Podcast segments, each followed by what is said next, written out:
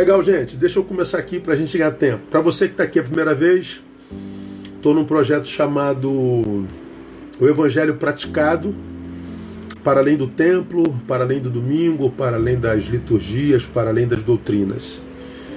É, na perspectiva de que eu penso que quando Jesus veio ah, até nós, ele não veio no sentido de fundar mais uma religião para competir com as grandes. Eu tenho falado sobre isso bem, bem detidamente. Então, para mim, Jesus veio estabelecer um, um modus vivendi, um estilo de vida. O Evangelho é o estilo de vida do reino. E aí nós estamos falando sobre esse estilo, extraindo do capítulo 13 de Hebreus, que para mim é o maior tratado cristológico da Bíblia Sagrada. E nesse, nesse, nesses estudos, esse é o sétimo nós estamos analisando quase que versículo por versículo o capítulo 13 de Hebreus, onde nós já aprendemos que quando a gente fala de evangélico praticado, primeiro a gente fala do que o versículo primeiro diz: permaneça o amor fraternal. Amor fraternal é a palavra grega Filadélfia, amor ao irmão. Então, viver o evangelho é amar os irmãos. Falei sobre isso durante uma hora. Versículo 2: Não vos esqueçais da hospitalidade, porque por ela alguns, sem o saberem, hospedaram anjos. A palavra hospitalidade é a palavra filoxenia, amor ao estranho. Então, de um lado, eu amo o irmão, do outro lado, eu amo o estranho. Então a gente já sabe que, portanto, o amor no Evangelho não é um sentimento. O amor no Evangelho é uma atitude, é uma escolha, é uma opção. Eu não posso sentir pelo estranho o mesmo que eu sinto pelo irmão, mas eu posso dar ao estranho o mesmo que eu dou ao irmão. Eu posso servi-los igualmente. Falei sobre isso uma hora inteira. Depois, nós fomos para o versículo 3. Lembrai-vos dos presos como se estivesses preso com ele. Ou seja, ah, se o evangelho te alcançou, você ama não só o irmão, você ama não só o estranho, mas você consegue se lembrar em amor até daqueles que te fizeram mal, dos presos. Lembrai-vos deles. Então, perceba que o amor é a estrutura sobre a qual é o verdadeiro evangélico, ou seja, aquele que vive os princípios do evangelho, existe. Não é? Aí fomos para o versículo 4: honrado seja entre todos o matrimônio. Ou seja, o amor tem que se estender também até a sua família. E nós falamos das consequências do amor ao irmão, do amor ao estranho, de se lembrar dos presos, inclusive, e do matrimônio à luz do Evangelho. Ah, sobre o matrimônio, fiquei dois estudos, porque eu falei sobre família, o que é está acontecendo com ela na pós-modernidade. Uma pós-modernidade que fracassou em todos os tipos de relacionamento e é a pós-modernidade que muitos crentes estão ouvindo para avalizar, para sustentar os seus relacionamentos. É uma ignomínia. Então, nós ficamos por aí. E depois nós fomos para o versículo 5: Seja a vossa vida isenta de ganância. Nós falamos, ama ao irmão, ama ao estranho, ama inclusive quem te fez mal, ama a tua família, mas não ame o dinheiro a tua vida seja isenta de ganância. Um amor, que é um sentimento humano de origem divina, não deve ser dado a uma coisa que não pode devolver esse amor. Então, a, o amor ao dinheiro é a raiz de todos os males. Nós falamos sobre isso, dois, dois estudos. Então, vale a pena você ouvir desde o primeiro, tá bom? Bom, hoje eu vou para o versículo 7. Então vou desligar aqui um pouquinho a nossa a no, nosso comentário que é para você não se distrair e a gente aprender o que, que o Evangelho nos diz a respeito dos nossos guias, a respeito dos nossos líderes, daqueles que nos ensinam a palavra. O versículo 7 diz assim: ó, você deve estar com a Bíblia aberta. Lembrai-vos dos vossos guias, os quais vos falaram a palavra de Deus, e atentando para o êxito de sua carreira, imitai-lhes a fé. Vou levá-los também ao versículo 17, que fala sobre a mesma coisa. Obedecei a vossos guias, sendo-lhes submissos, porque velam por vossas almas, como quem há de prestar contas delas, para que o façam com alegria e não gemendo, porque isso não vos seria útil. Bom, nesses dois versículos dá para a gente ficar um mês inteirinho, mas a gente não tem tempo. Vou tentar é, falar tudo hoje. Se não der, a gente volta na quinta-feira e fala sobre a mesma coisa.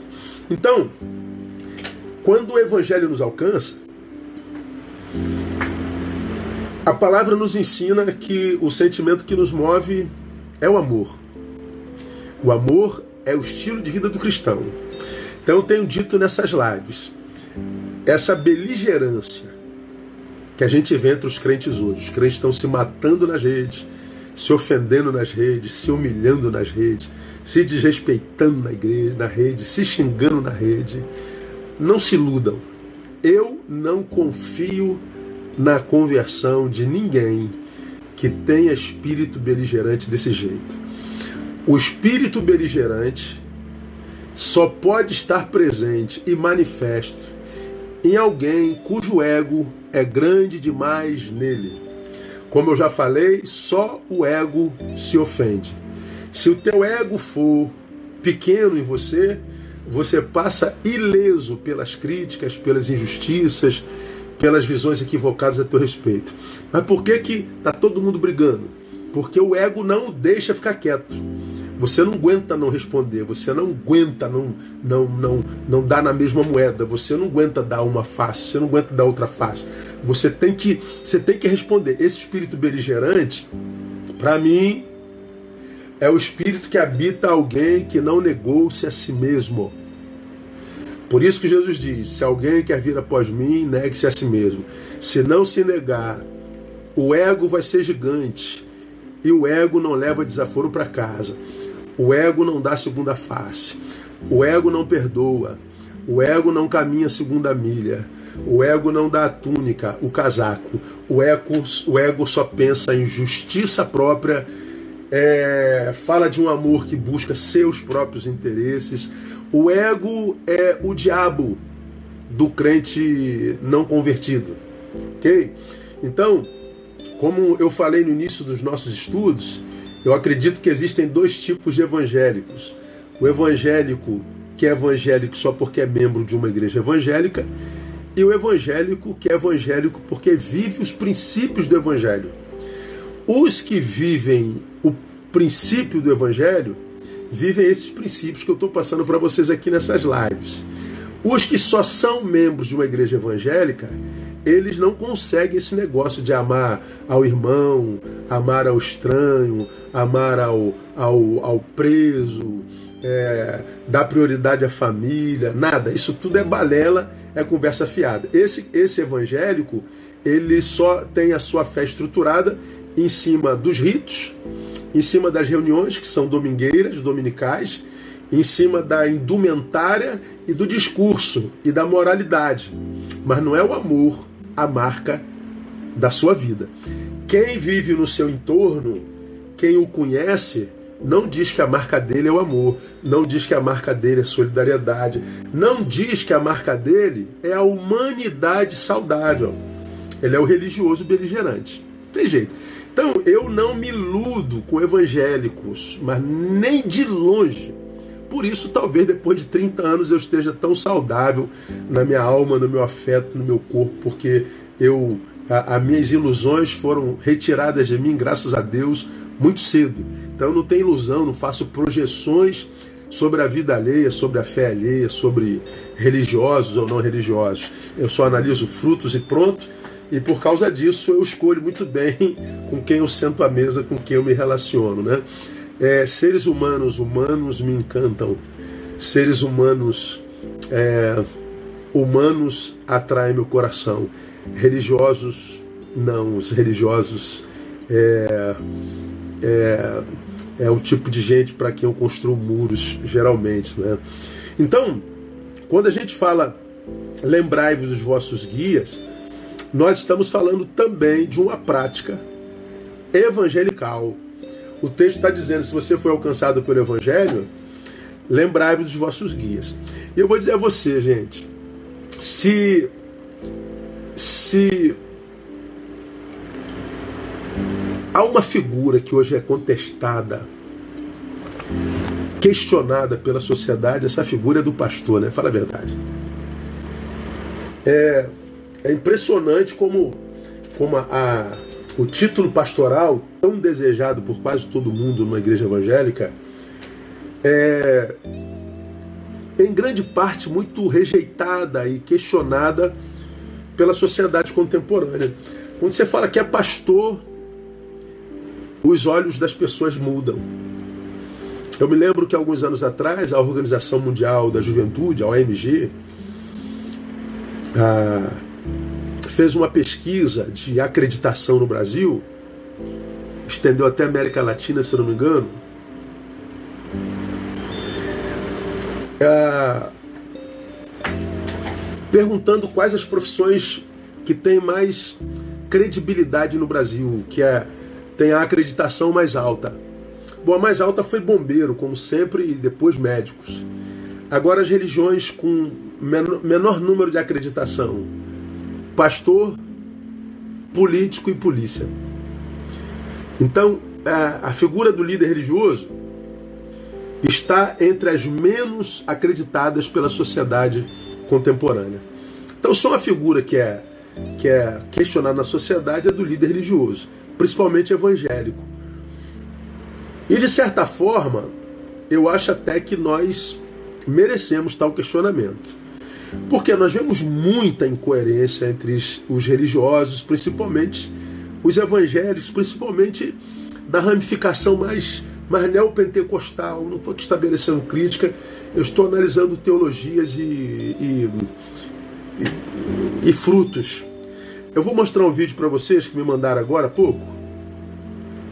Como como tá na tá publicado aí no, nas redes e não vou botar nome, não vou botar nada, é só para você ver. Traz. Ah, Deixa eu só dar um, um uma, conselho a uma, você e eu falo isso sem medo. Uma postura, só dar um, uma postura de um pastor evangélico falando sobre depressão. Nós tivemos setembro, setembro amarelo. Nós somos o oitavo país em suicídio no planeta. E a depressão é a doença mais presente naquele que foi vitimizado pelo suicídio. Nenhuma enfermidade está tão presente repetidamente na vida de alguém que suicidou-se ou tentou suicídio como a depressão. Aí você pega um pastor evangélico que vai para a TV em setembro e faz uma coisa dessa aqui, ó. Vamos ver se vai dar para vocês verem. Deixa eu botar aqui. Vamos ver. Vamos ver se vai dar.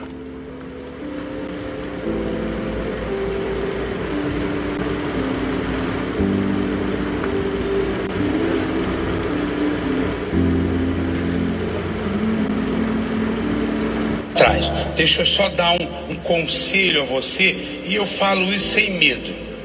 Eu olhando aqui, olhando a câmera aqui, ó. Olhando aqui, ó. Eu falo aqui, ó, com psiquiatra psicólogo e psicanalista.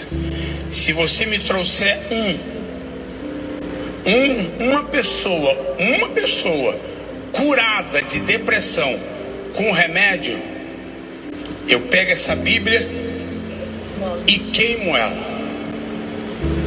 Eu queimo a Bíblia. Queimo a Bíblia e jogo na privada.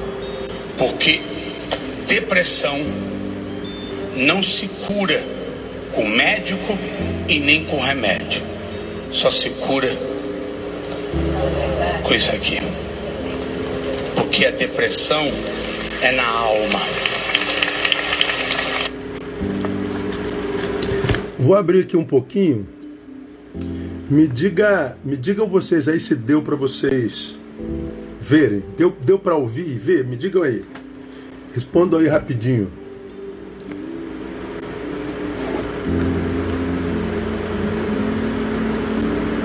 Deu para ver? Deu, Lando? Deu para ouvir, Thaís? Deu, né? Então deu. Acho que deu para. Deu para ouvir perfeitamente? Andressa. Ah, então tá. Então todos viram. Então, que legal. Obrigado aí pela, pela resposta. Estou fechando de novo. Esse é um pastor evangélico que desconhece qual totalmente as, as, as funções biológicas de um corpo criado pelo Deus que ele prega. A, a depressão não é só uma doença na alma, ela é uma doença nos afetos, nas emoções, que atingem a alma e atingem o bios. É claro que remédios curam também depressão.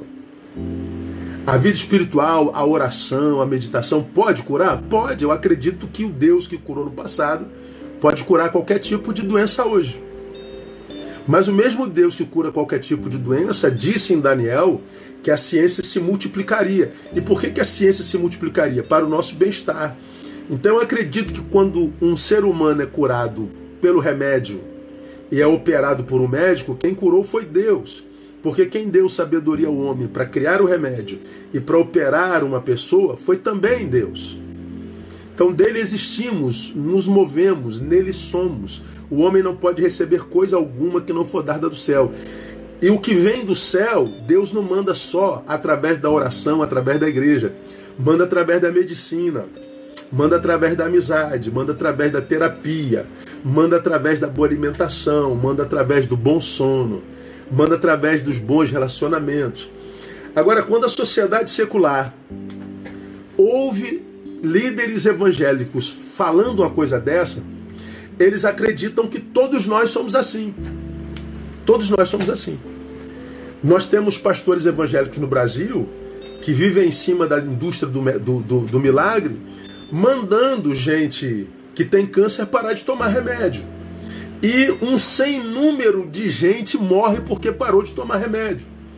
E é uma covardia, porque se a pessoa morre porque parou de tomar remédio, quando a família vai, vai repreender, ele diz: Foi você que não teve fé. Isso é desonestidade. Então, quando eu falo que a figura do líder religioso ele, ele, ela é questionada hoje, é questionada porque, em grande escala, entre nós há muita incoerência. Nós estamos no século 21 na era da informação, vivendo uma, uma, uma revolução tecnológica, nós estamos no meio dela, e ainda tem líder espiritual dizendo que a letra mata, é não incentivando as suas ovelhas a estudarem, porque se estuda se afasta do evangelho. Então dizer que estudar me afasta do evangelho é reduzir o evangelho a uma coisa muito insignificante. Não é exaltar o estudo, é reduzir o valor do evangelho. Então, quando a Bíblia diz que a letra mata, nada tem a ver com estudo, nada, mas nada, não tem nada a ver com nada. Tem a ver com as alianças que Deus fez com o seu povo desde, desde sempre, desde a da edêmica, a adâmica, a noética, a, a, a, a mosaica, tantas outras alianças que Deus fez no papel que, que, que não vigoraram. Então tem, tem, tem é, é muito mais do que isso. Então, essa nossa incoerência é, gera muita descredibilidade na figura do sacerdote, na figura do pastor. Infelizmente, quando a gente anda pelas academias, pelas universidades, o que a gente percebe é que na academia eles pensam que o planeta evangélico é um planeta no qual não há vida inteligente. Há muita gente na academia e fora dela que acredita que no planeta evangélico não tem vida inteligente, o que é um equívoco. Há muita gente inteligente, há muitos intelectuais, há muita gente competente, mas nem sempre essas pessoas aparecem. E como a formação do líder espiritual hoje é muito banalizada, qualquer um se torna pastor, porque qualquer um consegue seguidores.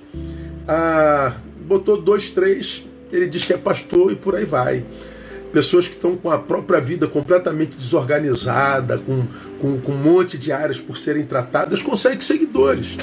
O povo segue qualquer um, lamentavelmente. E os prejudicados são eles mesmos. Bom, essa é uma realidade atual Todavia, a Bíblia diz que os nossos líderes espirituais têm seu valor e eles têm seu lugar no projeto de Deus desde sempre.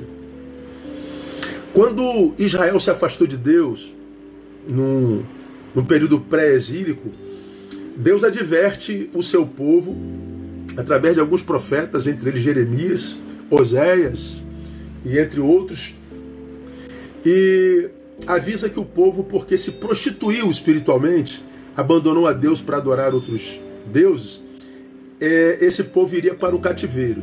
Mas depois de 70 anos, esse povo sairia do cativeiro.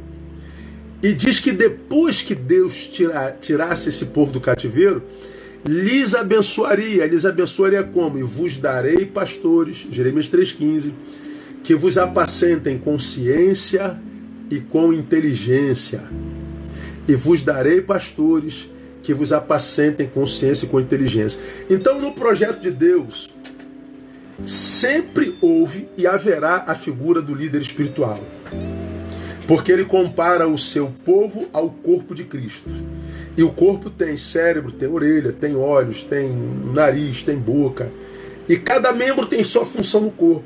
O pastor, como se ele fosse a boca, ou como se ele fosse o cérebro. Ele tem o seu lugar de destaque, ele tem o dom do ensino. E ele é um presente de Deus à igreja quando ele é de Deus mesmo. Eu não estou dizendo que todo pastor é de Deus. Eu estou dizendo que quando o pastor é de Deus mesmo, ele é um presente de Deus à igreja. A Bíblia diz que ele precisa ser tratado com honra e lembrado. Ah, como é, não só a qualidade dos pastores hoje é das melhores, mas a qualidade dos crentes, no sentido geral, dos membros, há muita gente na igreja que não passou pela conversão, entrou à igreja por adesão, conversão não. Eles não morreram e nasceram de novo. Eles aderiram por simpatia ou aderiram porque viram sinais, prodígios. A Bíblia diz que a fé vem pelo ouvir, não pelo ver. A grande maioria dos ditos crentes contemporâneos estão na igreja por causa de milagres vistos, cantados e decantados.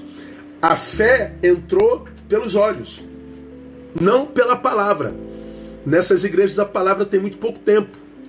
Se não entrou pelo que se ouviu, o que entrou pelos olhos não consegue mudar caráter. Não adianta. Isso é bíblico, tá, gente?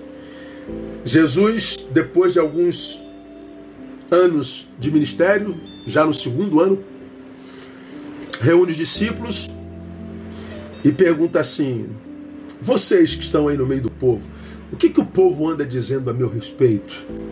O que, que vocês estão pescando aí no dia a dia? Aí um responde, eu ouvi dizer que o povo está achando que o senhor é, é, Elias. E eu ouvi dizer que tu és Jeremias. E eu ouvi dizer que tu é um outro profeta. Ou seja, na cabeça do povo, Jesus era a reencarnação de um profeta do Velho Testamento. Ou seja, Jesus ressuscitou morto, Jesus andou sobre as águas, Jesus acalmou tempestade, Jesus acalmou vento, Jesus deu vista a cegos, Jesus pôs de pé coxos e mancos, Jesus fez milagres nunca antes vistos na história dos homens, mas os milagres não foram capazes de revelar ao povo quem era Jesus. Milagres não revelam Jesus. Aí Jesus particulariza o diálogo. E vocês que estão comigo todo dia? Que, que vocês acham que eu sou? Aí Pedro diz: Tu és o Cristo, filho de Deus. Ah, que bom que você entendeu, Pedro. E sabe por que você entendeu, Pedro? Porque foi uma revelação do Pai. Então, a revelação do Pai para nós hoje é a palavra. A fé vem pela revelação do Pai, a fé vem pela palavra. Só que grande parte dos crentes no Brasil hoje não vieram por causa da palavra vieram por causa da campanha, vieram por causa do milagre, vieram em busca de cura, vieram em busca de prosperidade, vieram em busca de qualquer coisa. Mas grande parte desses crentes não abrem a Bíblia nem um dia na semana. São ignorantes bíblicos. Então, a culpa disso, em grande parte, é nossa. Porque a gente não prega uma palavra com sabedoria e inteligência que faça o povo se apaixonar pela palavra, que faça o povo ver a palavra e dizer: caramba, que coisa tremenda, que coisa maravilhosa. O crente contemporâneo, ele gosta dos ajuntamentos, ele gosta da cantoria, nada contra cantar, não.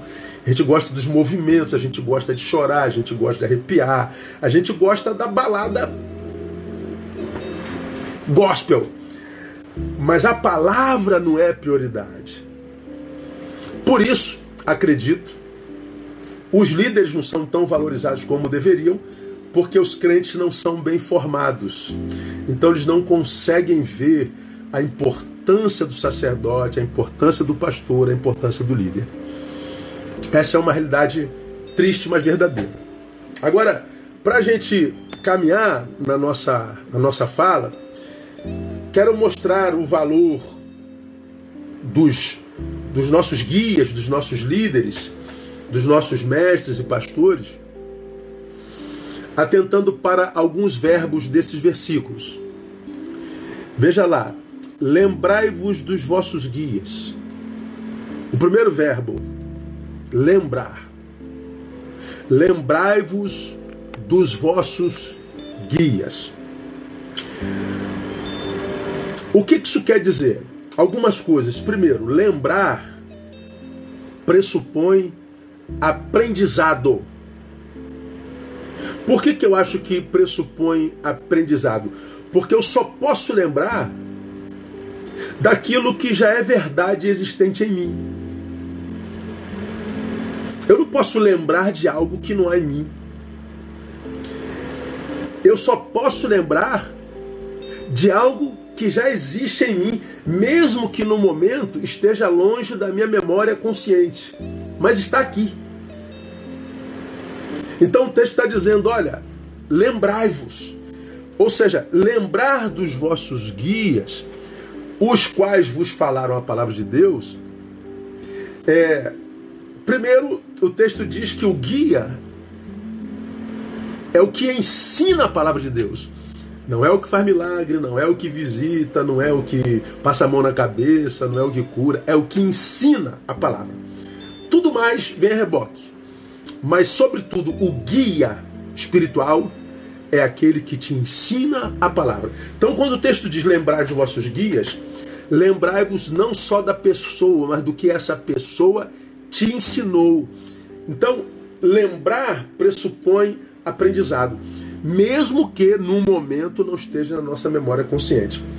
Mas está lá. Por exemplo, olha, a quem é de Betânia já ouviu isso algumas vezes. Tem coisas que a gente aprendeu há 30 anos atrás e nunca mais acessamos, mas se startar, a gente lembra. Vou, vou abrir o um comentário aqui para vocês comentarem para mim. Se eu cantar essa música aqui, ó. É, o tempo passa, o tempo voa, e a poupança Bamerindos continua numa boa é a poupança Bamerindos. Quem se lembra dessa música aí? Dá um, dá um tchauzinho aí. Gente, para de pedir para entrar, não tem como entrar. Essa música, o tempo passa, o tempo voa, a poupança Bamerindos continua do avô. Se você tem menos de 30 anos, você não conhece essa música. Mas se você tem mais de 30 anos, você lembra dessa música. Porque nós ouvimos tanto essa música que ela está dentro de nós até hoje. O tempo passa, você canta aí, ó. O tempo voa, e a poupança Bamerindos continua numa boa. Pois é, a poupança Bamerindos não existe há mais de 30 anos. Mas isso está dentro de nós como saber.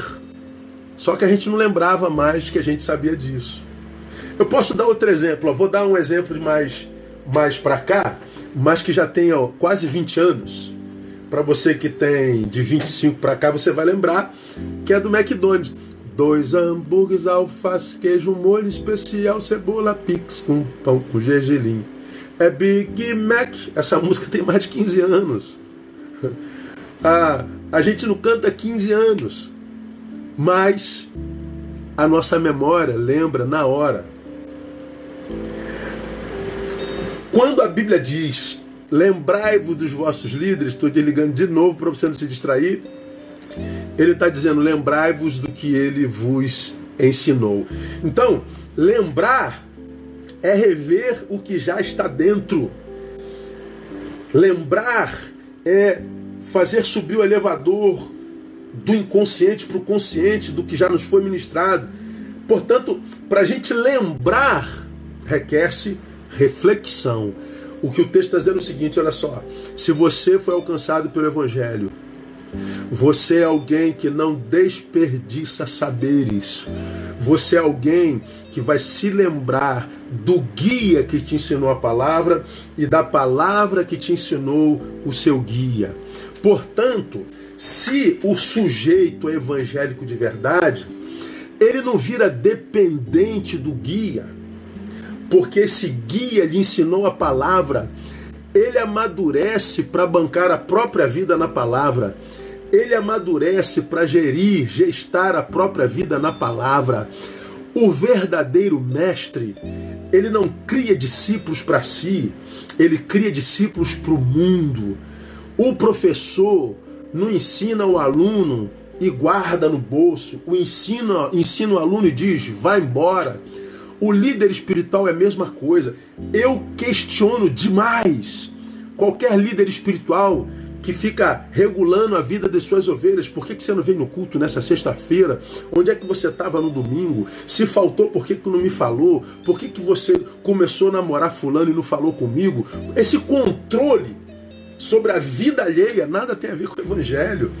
No evangelho, nós somos ensinados na palavra a amadurecermos para gerirmos a nossa própria vida. Então, quando o texto diz assim, lembrai-vos dos vossos guias, ele está dizendo: é, viva o Evangelho com bastante reflexão, que o Evangelho que você vive não seja só domingueiro, templocêntrico, é, eventual, seja marcados por evento, mas que a sua, o seu Evangelho seja um Evangelho que traga à memória a palavra que te foi ensinada, que te faça refletir sobre o que te foi ensinado, que o Evangelho que o teu líder espiritual ministra sobre você possa confrontar o teu caráter, as tuas ideias, o teu dia a dia. Porque se a palavra não te confronta, então não é palavra de Deus, irmão. Não tem como ser assim. Então, nessa perspectiva, lembrar é o que? É sinônimo de considerar seriamente o que se escuta. É considerar seriamente o que se ouve. Aí aqui vai de novo uma, uma palavra dura. Eu questiono demais a fé daqueles irmãos que vão para a igreja e ficam do lado de fora o culto todo. Eu questiono demais a fé dos músicos instrumentistas que quando acaba o louvor vão para a cantina e ficam até o final do culto. Eu questiono demais os diáconos que na desculpa de estar de plantão não ouvem uma palavra o mês todo eu questiono demais qualquer cristão que não tem paixão pela palavra. Embora entenda que muitos não têm paixão pela palavra, porque é a palavra que ouve. Entendeu? É farinha com açúcar. Mas tem muita gente que tem palavra boa e que não liga para a palavra porque, na verdade, não nasceu de novo. Não é? Essa consideração do que se ouve só pode ser demonstrada como? Pondo em prática o que ouviu. Qual é a melhor maneira da gente mostrar para um professor que a gente acatou a matéria ministrada? Quando a gente faz a prova e é aprovado. Que, que dá alegria para um pastor? É quando a gente vê que o aluno, pro, pro, pro a gente vê que o discípulo está praticando a palavra ensinada está perpassando a palavra ensinada, está tá mastigando a palavra ensinada. Essa é uma marca do verdadeiro evangelho, evangélico. O evangelho na prática é a fome pela palavra, é a consideração pela palavra, é ouvir a palavra e praticar a palavra. Então isso é fundamental para um verdadeiro evangélico e para quem quer crescer em Deus. Não tem como. Aí você vê nessa geração imediatista, Gente pulando de galho em galho, de igreja em igreja, atrás de, de profeta, profeta, de mulher da oração, mulher da oração, do, do apóstolo, do ungido, querendo saber a vontade de Deus para a vida. Pastor, eu estou querendo saber qual é a vontade de Deus para minha vida. Leia a palavra. Ah, Deus não fala comigo. Fala todo dia se você abrir a palavra. Só que abrir a palavra requer o quê? Reflexão, é, é, é, é tempo, é, requer disciplina, requer renúncia, requer um monte de coisas. Mas a gente não tem tempo para essa palavra, porque. Ah, a gente está ocupado com coisas mais importantes para nós. E aí a vida dos crentes está como estão. É, não tem como. Então, é a, a, a, consideração pelo que se ouve é praticando o que se ouve. É, quando você lê Tiago 1, 22 e 23, tem uma palavra importante que fala sobre isso. E sede cumpridores da palavra e não somente ouvintes, enganando-vos a vós mesmos. Olha que coisa interessante. Quando eu vou para a igreja todo domingo, ouço a palavra de, poxa, que palavra fera do pastor Neil, que palavra abençoada do pastor João, da pastora Cláudia, sei lá, que palavra tremenda. Ok, você ouviu? Ok. Praticou? Não, então você está se enganando a si mesmo. Porque a palavra, ela não é palavra, irmão, quando, quando a gente lê o livro, não. Ela é palavra quando eu leio e pratico. A palavra é o que eu pratico, não o que eu leio. Isso aqui é, é, é, é logos. Mas a gente é como Jesus. O verbo precisa se fazer carne na gente também. Então é quando a, a, ama o teu irmão. Ah, acabei de ler a palavra, permaneça o amor fraternal. Aí eu vou lá e xingo quem, quem discordou de mim. Ah, Lembrai-vos dos vossos guias. Eu vou lá e xingo o pastor de quem eu discordei. Pelo amor de Deus, isso é uma hipocrisia, um auto-engano terrível. Ah, mas o pastor falou besteira, falou heresia. O pastor, ok, tu discorda do pastor? É, o pastor não tem só heresia na vida, não. Ele tem 200 anos de ministério. Você discordou dessa ideia, talvez porque o que ele falou, que você chama de heresia, tocou no teu podre, tocou na tua doença. Então falta um pouquinho de honestidade espiritual entre nós. Você entende? Então, primeira consideração sobre lembrar. Lembrar tem a ver com aprendizado. Segundo, e é óbvio, lembrar tem a ver com não esquecer. Óbvio, isso é. Bom, pastor, isso, isso é óbvio para burro. Tá, desculpe pela minha obviedade. Mas lembrar significa dizer não esquecer. E o que, que é não esquecer? Não esquecer é ser grato. Só isso. É aquela pessoa que chega perto de você e diz assim, cara, eu não esqueço o que você fez por mim. E por que, que não esquecer é ser grato? O texto diz: lembrar de vossos guias, os quais vos falaram a palavra de Deus, vos falaram a palavra de Deus. Por onde vem a fé mesmo, irmão? Por ouvir a palavra de Deus. Bom, o pastor, em maior escala, é o instrumento da fé da vida da maioria dos crentes no Brasil e no mundo. 95% dos crentes no mundo se converteram porque ouviram a palavra através de um pastor. Então, nós pastores temos uma grande responsabilidade na fé que muita gente possui no peito em Deus. Se nós somos salvos pela fé, e a fé vem pela palavra que nos foi ministrada, a fé que salva, em grande e larga escala, chega ao coração do ouvinte através de um pastor. Portanto, muitos de vocês, muitos de nós, somos salvos porque um pastor foi usado por Deus para nos ensinar a palavra. Eu devo muito ao pastor que me ensinou a palavra, pastor Celso Gonçalves de Oliveira, já falecido com o Senhor, um homem sábio, um homem inteligente, um homem estudado, um homem dado à pesquisa que me incentivou a estudar e pregar da melhor maneira possível, que me dizia para eu não ser qualquer um, para eu alcançar não só as emoções do, do, do, ser humano, mas o seu cérebro. E foi um grande incentivador e eu sou grato a Deus por ele. Concordei com tudo que ele fez na vida? Não. Ah, discordei com ele algumas vezes? Discordei. E daí? Eu não devo me esquecer de que é por causa dele que eu tenho fé, é por causa dele, depois de Jesus, que eu sou salvo. Isso deveria gerar muito mais gratidão pela vida dos nossos líderes do que qualquer outro sentimento. Muitos preferem nutrir pelo pastor amarguras. A gente ouve com muita frequência. Estou muito triste com o meu pastor, estou muito magoado com o meu pastor, eu estou irado com o pastor fulano de tal, eu odeio fulano de tal. Ok, isso é muito comum, mas é muito difícil entre os crentes a gente ouvir, pô, sou muito grato pela vida do pastor tal. Pai, irmão, se tem um povo ingrato, esse povo é o cristão. É muito raro nós ouvirmos um muito obrigado, é muito raro. Claro que a gente ouve, mas é muito raro.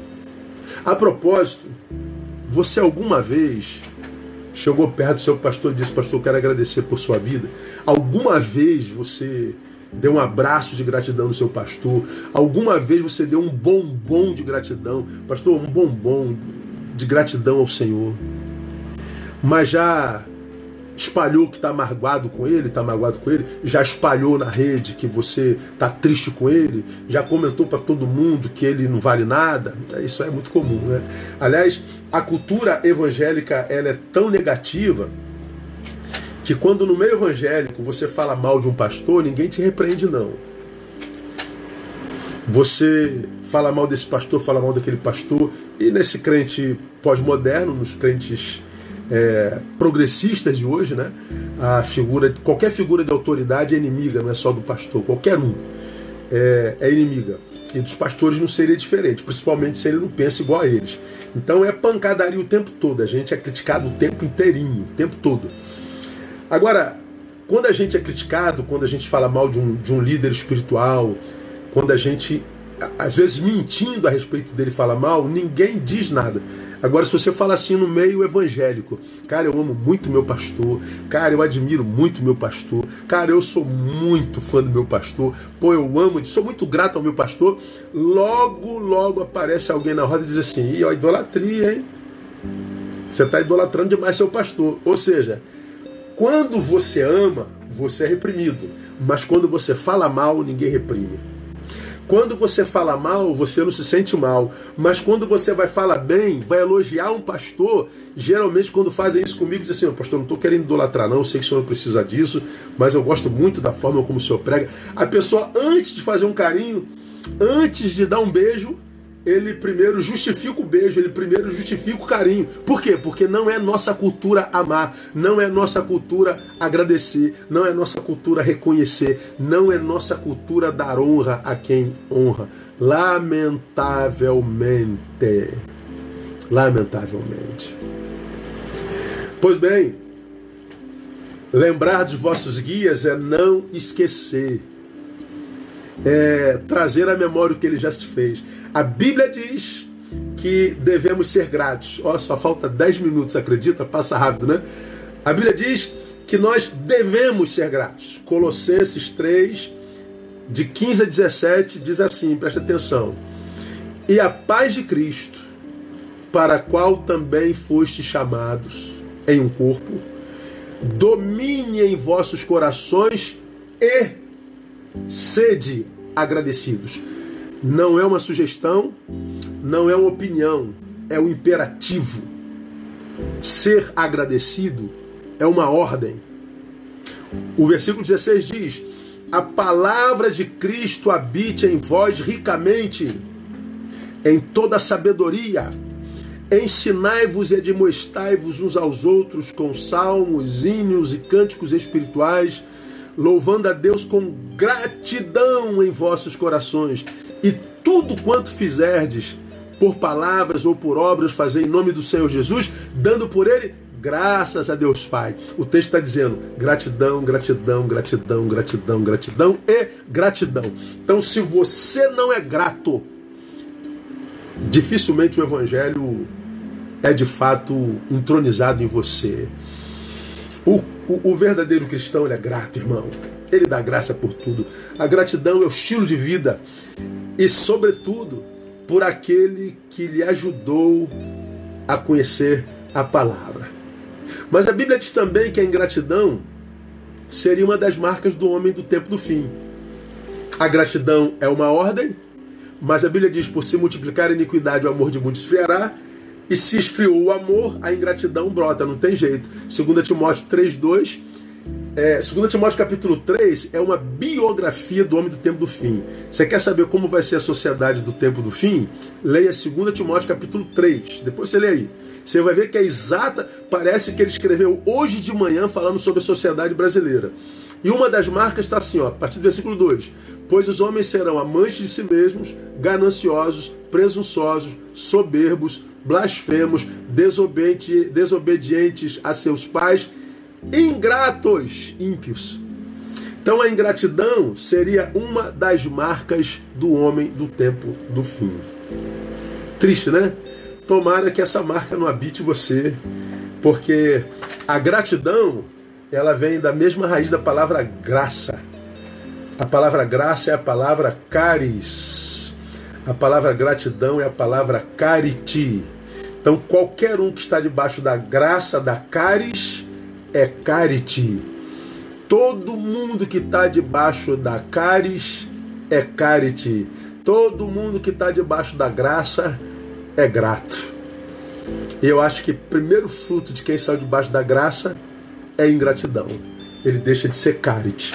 E para a gente terminar hoje, a gente volta na quinta-feira. Lembrar significa não só ah, não esquecer, não só relembrar o aprendizado, como lembrar tem a ver também com honra, pressupõe honra. Lembrai-vos dos vossos guias, os quais lhes falaram a palavra de Deus. Então, lembrar de quem lhe ministrou a palavra e dizer: honre esse alguém. Honrar é fazer participante de nossas vitórias. Se você reconhece naquele que te apresentou a palavra alguém que te abençoa, abençoe-o também. Faça um agrado para esse homem. Dá um presente para ele. Paga um almoço para ele. Dá uma camisa para ele. Dá um bombom para ele. Faça um agrado a ele. Materialize o seu amor.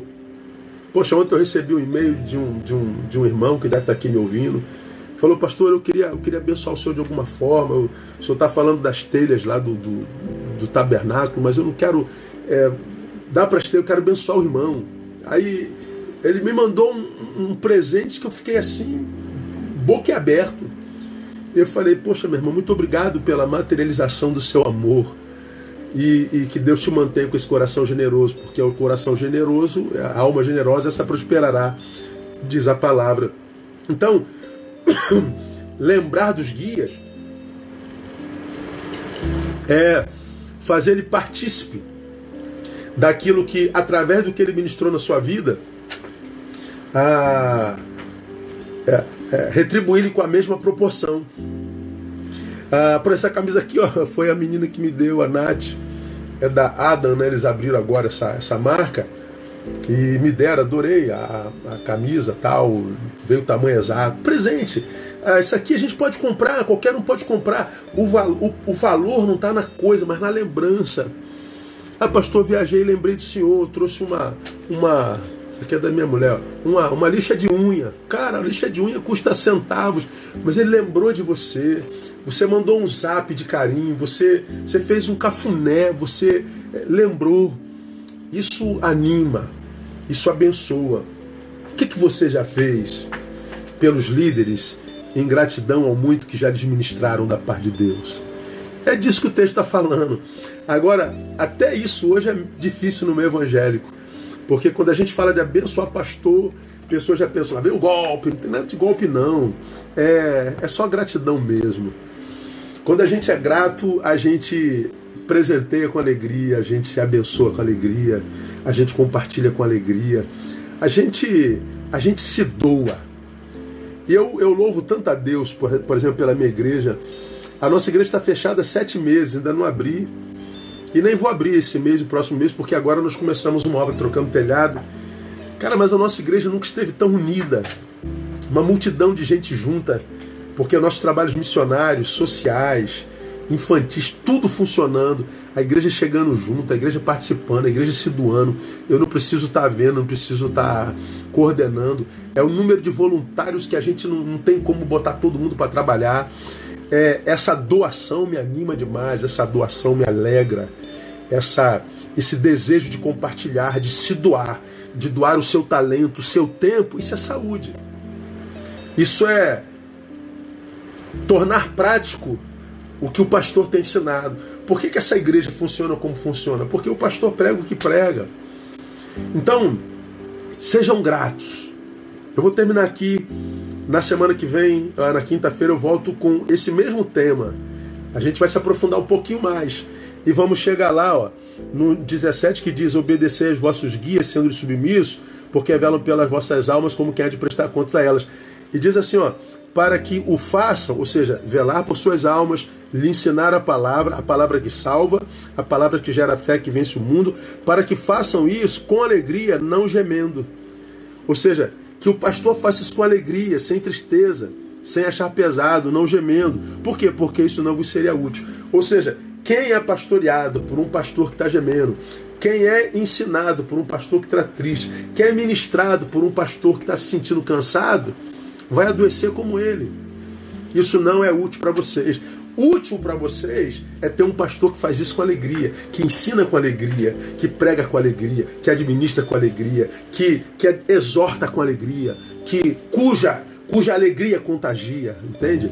Então, quem, quem ganha com isso são as ovelhas, é a própria igreja. Então, cuidado sobre isso. Cuidado com quem tem ministrado sobre a tua alma. Cuidado com quem você faz teu mestre. Ah, cuidado com o espírito com qual ele faz isso. E, sobretudo, cuidado com a forma como você o trata.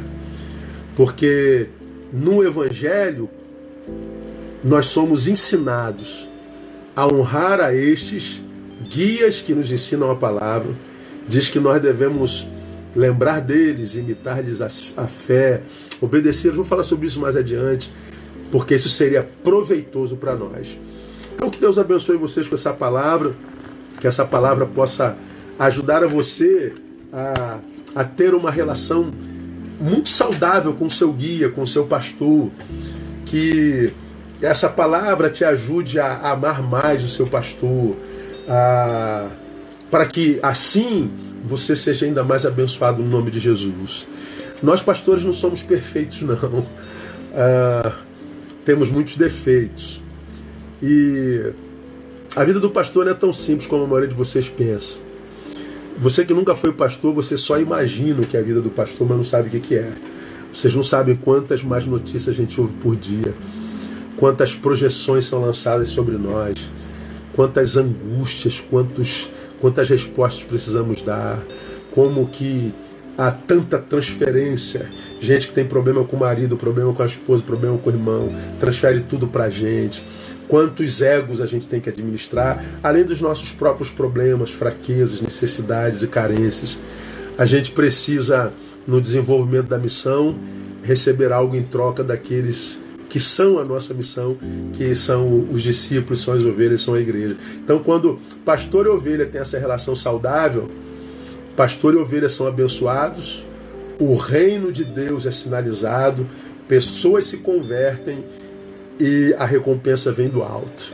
Então que Deus dê a graça de eu como pastor ter uma excelente relação, continuar a ter uma excelente relação com vocês que são minhas ovelhas e vocês que não são do meu rebanho possam desenvolver uma boa relação com seus pastores, porque isso é ser evangélico também. No evangelho no Evangelho de Jesus, ovelha tem pastor. Ela não é só a própria pastora, não. No Evangelho de Jesus, a ovelha anda no rebanho. A ovelha é pastoreada. Que Deus te dê a graça de ser muito bem pastoreada, para que você se torne uma muito boa ovelha, como aquelas registradas em Hebreus 11, a respeito das quais ele diz: das quais eu não tenho vergonha de ser chamado seu Deus, porque há ovelhas das quais Deus tem vergonha e há ovelhas das quais Deus tem orgulho. Que tipo de ovelha é você? As ovelhas que dão orgulho a Deus são aqui ama o próximo, ama o estranho.